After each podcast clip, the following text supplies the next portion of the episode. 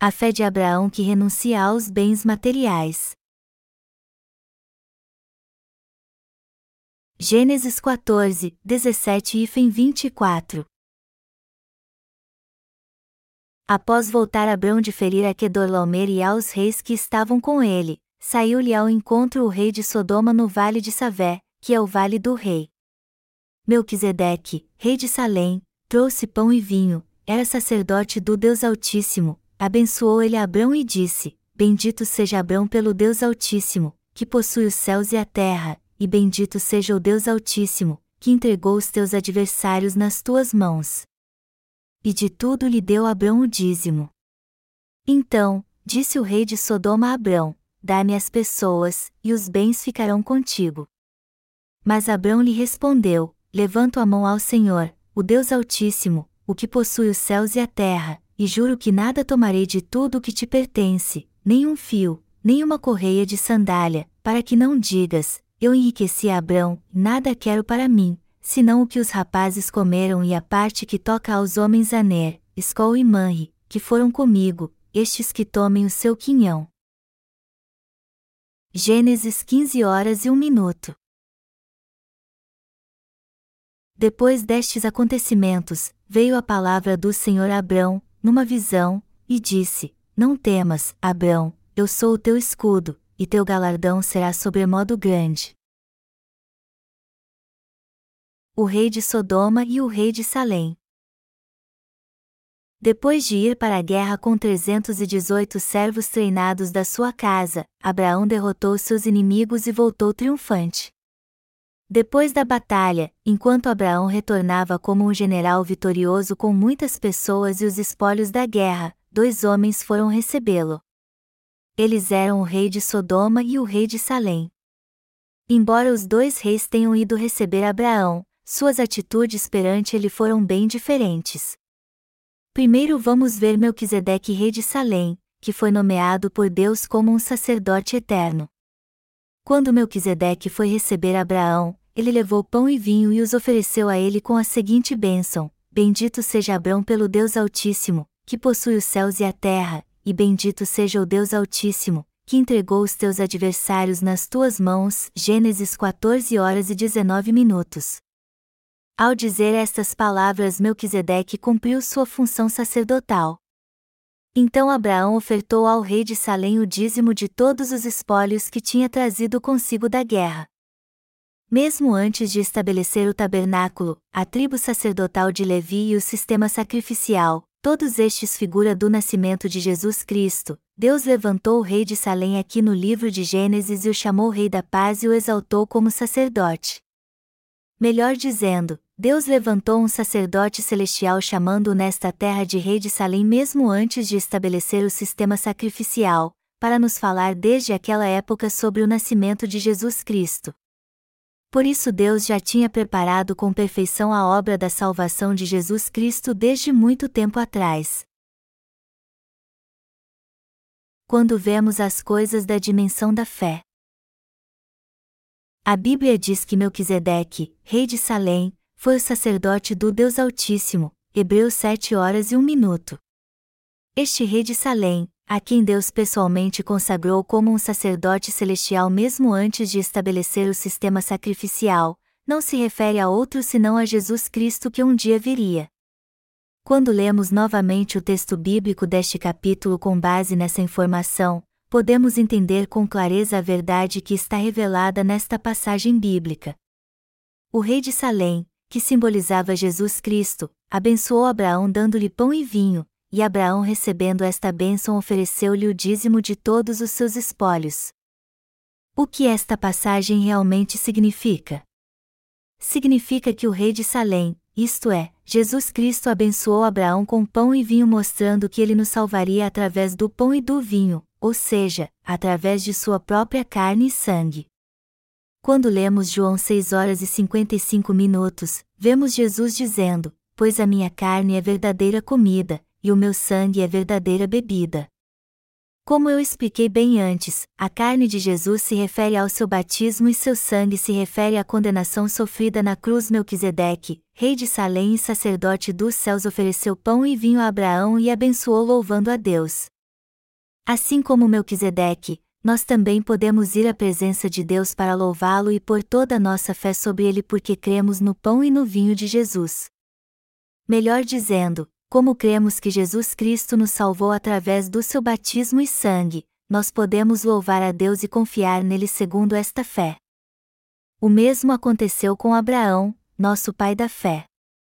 Quando pensamos em Abraão, achamos que ele foi apenas alguém que se tornou justo graças às bênçãos de Deus, mas Abraão também se tornou um homem abençoado de fé por crer na salvação da água e do sangue oferecido pelo Senhor. Como vemos no texto bíblico deste capítulo, o rei de Salém abençoou Abraão com pão e vinho. E como ele creu de todo o coração no sacrifício da água e do sangue oferecidos pelo Senhor, ele se tornou um homem justo graças a Jesus Cristo. Isto significa que Abraão, o pai da fé, também creu no mesmo evangelho da água e do Espírito que você e eu cremos hoje. Somente o sacerdote celestial podia abençoar Abraão desta forma. Nem o rei de Israel podia desfrutar do mesmo privilégio do sacerdote. Somente o sacerdote podia abençoar o povo de Israel, pedindo a Deus que manifestasse sua glória e derramasse suas bênçãos sobre eles. Em agradecimento pelo pão e vinho que recebeu do rei de Salém, o sacerdote celestial, Abraão ofereceu o dízimo a ele. Este rei de Salém era uma figura de Jesus Cristo, e foi através dele que Abraão recebeu a bênção e louvou a Deus. Deixe-me novamente ratificar que o rei de Salém do texto bíblico que lemos hoje manifesta a figura de Jesus Cristo. Abraão rejeitou o rei de Sodoma que o tentou com bens materiais. Alguém recebeu Abraão de um modo bem diferente que o rei de Salém, e este homem foi o rei de Sodoma, que pode ser descrito como o rei carnal. Vamos ler novamente as Escrituras. O rei de Sodoma disse a Abraão: Dá-me as pessoas, e os bens ficarão contigo. Gênesis 14 horas e 21 minutos.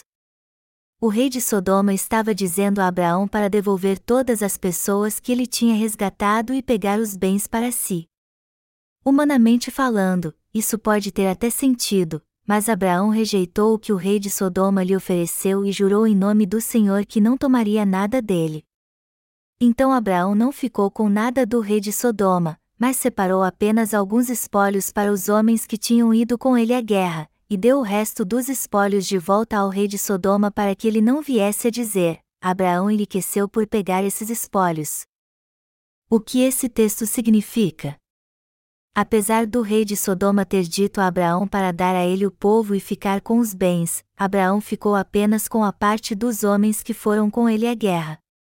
Isto nos ensina que os pregadores do Evangelho e os justos, ou seja, nós os fiéis, devemos deixar de lado toda ganância pelas riquezas e nos concentrar só na alma. Quando deixamos de lado nossa ganância e nos focamos na alma, Deus se torna nosso escudo e o nosso pastor que nos dá fé e provém todas as nossas necessidades, assim como ele apareceu diante de Abraão e disse: Eu sou o teu escudo, e teu galardão será sobremodo grande. Gênesis 15 horas e 1 minuto. Depois de derrotar quatro reis, Abraão voltou com uma grande quantidade de espólios, mas ele não sucumbiu à ganância diante de todas essas riquezas ele rejeitou a proposta do rei de Sodoma de se aliar a ele. E logo depois disso, Deus apareceu diante de Abraão e deu-lhe as bênçãos celestiais, dizendo: Eu sou o teu escudo, e teu galardão será sobremodo grande. Gênesis 15 horas e 1 minuto. Se os seguidores do Senhor ficassem gananciosos por bens materiais, eles não poderiam ganhar alma alguma. Por outro lado, se eles deixarem de lado sua ganância pelas riquezas deste mundo, reconhecendo que uma alma é muito mais preciosa que toda riqueza, Deus virá até eles, os abençoará e os recompensará. Antes da guerra, houve conflitos entre Abraão e Ló. Abraão disse a seu sobrinho: Vá para onde quiser e eu seguirei em caminho oposto ao seu. Então Deus apareceu diante de Abraão e disse: Ergue os olhos e olha desde onde estás para o norte, para o sul, para o Oriente e para o Ocidente, porque toda essa terra que vês, eu te darei, a ti e à tua descendência, para sempre. Gênesis 13, 14, 15. Segundo esta palavra, Abraão teve a chance de ter muitas riquezas e muitas pessoas naquela guerra. E quando ele voltou da guerra, o rei carnal disse a ele: Dá-me as pessoas, e os bens ficarão contigo. O que teria acontecido a Abraão se ele tivesse feito o que o rei de Sodoma lhe propôs?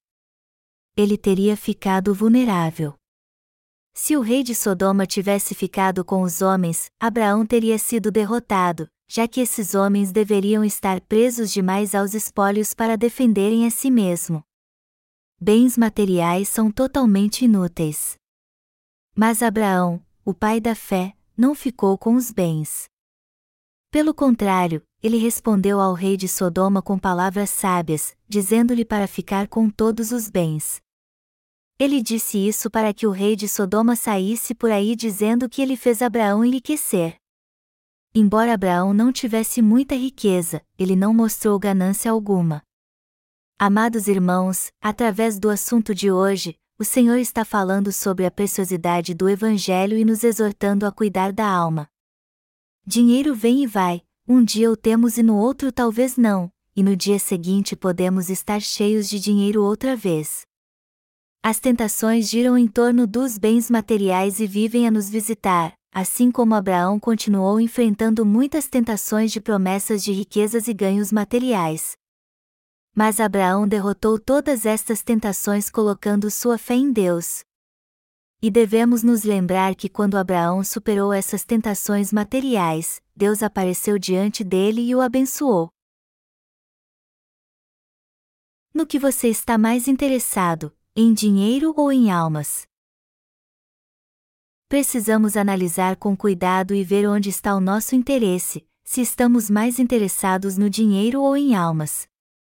O que Abraão fez no texto que lemos hoje é muito louvável. Ele foi à guerra contra quatro reis, os derrotou, resgatou os prisioneiros e ficou com seus bens. Se um homem comum tivesse recebido a mesma proposta feita pelo rei de Sodoma, ele teria aceitado as riquezas e vivido uma vida de rico. Mas o que aconteceria lá na frente? Se ele não aplicasse sua riqueza em nenhuma causa nobre, isso teria arrastado para o injusto mamon. Quando a pessoa é tirada do oceano da ganância, ela pode ir à luta e não será derrotada e nem morta. Aqueles que só estão interessados nas riquezas materiais e põem sua confiança apenas no dinheiro, seu derradeiro fim é óbvio. O que é mais importante? as riquezas do mundo ou a alma. Precisamos aproveitar estas oportunidades para pensar o que faríamos se estivéssemos no lugar de Abraão, e examinar a nós mesmos para saber onde está o nosso verdadeiro interesse. Deus está nos dizendo hoje neste instante que aquele que se preocupa com dinheiro nunca pode fazer a obra de Deus. Nós temos publicado muitos livros para pregar o Evangelho através do nosso Ministério de Literatura, e embora não saibamos exatamente quanto gastamos, sabemos que uma enorme quantia de dinheiro foi investida neste ministério. Só a diaconisa Gelsongon lhe ofertou cerca de 200 mil dólares para este ministério, e uma grande quantia foi dada por todos nós. Mas ninguém entre nós mostrou sequer alguma ganância por este dinheiro, porque nós estamos interessados na alma e não nas riquezas. Se uma alma pudesse ser salva por 100 mil dólares, essa grande quantia não significaria nada para nós. Obviamente, se os nossos pastores fossem gananciosos e não tivessem interesse em salvar almas, como muitos líderes cristãos que aparecem hoje em dia, eles pegariam esse dinheiro para si mesmos ou gastariam em alguma obra extravagante para construir a igreja. E quanto a você? Você está mais interessado no dinheiro ou em almas? Você precisa refletir sobre isso e ser honesto para com Deus. Melhor dizendo, você precisa avaliar sua fé para ver se ela está certa ou errada. E se ela não estiver certa, com coragem você deve deixar de lado o que não presta e tomar para si o que é bom. Resumindo, você deve estar bem preparado. Na verdade, não é tão fácil ser tão determinado como Abraão era. Se você estivesse diante de tanto espólios de guerra, você abriria mão de tanta riqueza e diria: Nada tomarei de tudo o que te pertence, nem uma correia de sandália. Gênesis 14 horas e 23 minutos. Você renunciaria a todas as riquezas materiais deste mundo se isso pudesse fazer você pregar o Evangelho a muitas almas e salvá-las? Lembre-se que somente os que responderem um grande sim a esta pergunta terão Deus aparecendo diante deles se tornando seu pastor e o seu galardão. Embora seja difícil, nenhum servo de Deus jamais deve buscar as coisas materiais. Amados irmãos, nenhum crente jamais deve buscar as riquezas materiais. Porque os bens materiais por si mesmo não são o mais importante, eles são apenas algo necessário para nós pregarmos o Evangelho. Os bens materiais de que eu estou falando aqui não significa apenas dinheiro. Buscar os valores carnais é o mesmo que buscar riquezas materiais. Por acaso você ama a si mesmo mais do que o Evangelho que o Senhor te deu ou até mesmo ao próprio Deus? Isso também é buscar as coisas materiais. Ninguém que ama a si mesmo mais que a Deus pode servir este Evangelho com total devoção. Se você é esse alguém, então eu peço que deixe de lado todos os seus desejos egoístas. Quando comparado a você e a mim, Abraão é verdadeiramente um homem orado e digno do nosso respeito. Afinal de contas, ele abdicou dos espólios da guerra e não ficou com nada para si, embora toda aquela riqueza tenha sido oferecida a ele. Agora imagine que alguém lhe mostre 100 milhões de dólares e pergunte a você o seguinte: Eu lhe darei todo esse dinheiro se você parar de servir o Evangelho. Você desistiria de 100 milhões e continuaria servindo o Evangelho ou pegaria esse dinheiro e viveria o resto de sua vida no conforto, já que você já nasceu de novo pela fé em Jesus? O que você faria? Talvez você recorresse a um truque e dissesse: Eu vou pegar os 100 milhões e ainda servirei o Evangelho. Porém, queridos, não há meio termo para o Deus justo. Você não pode servir a dois senhores. Entre o dinheiro e o Evangelho, se você quiser tomar posse de um, terá que abrir mão do outro. Do que você desistiria então? Você desistiria do Evangelho ou de 100 milhões? 100 milhões de dólares talvez não pareça muita coisa em palavras, mas a verdade é que está é uma grande quantia que está além da nossa imaginação. Se fossemos empilhar 100 milhões em notas de 10, encheria todo este recinto e ainda sobraria toneladas de notas. Até mesmo um milhão é uma grande quantia de dinheiro. Mas nós devemos desistir desses 100 milhões não somente em nossa mente, mas na vida real. Abraão desistiu de uma fortuna maior que 100 milhões, como está descrito na passagem bíblica deste capítulo. E depois disso, Deus apareceu diante de Abraão e o abençoou. Este Deus Todo-Poderoso também é o nosso Deus, aquele que concede seu galardão a todos nós. Não subestime Abraão. Ele realmente era um homem de grande fé. É minha esperança e oração que Deus também nos faça pessoas de fé como Abraão.